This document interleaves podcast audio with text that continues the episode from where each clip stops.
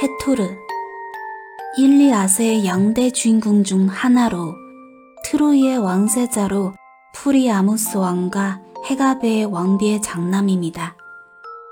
아내는 안드로마케이고 아들은 안드로마케에게서 얻은 스카만드리오스, 즉 아스티아낙스입니다.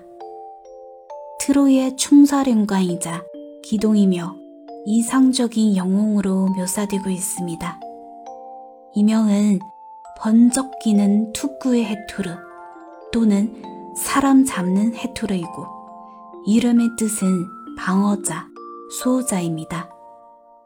일리아스에서는 아켈레우스의 호적수로 서술됐으며 아가멤눈은 메넬라우스가 싸우려 하자 아킬레우스조차 싸우기를 꺼린 자라고 하며 뜯어 말리기도 했습니다.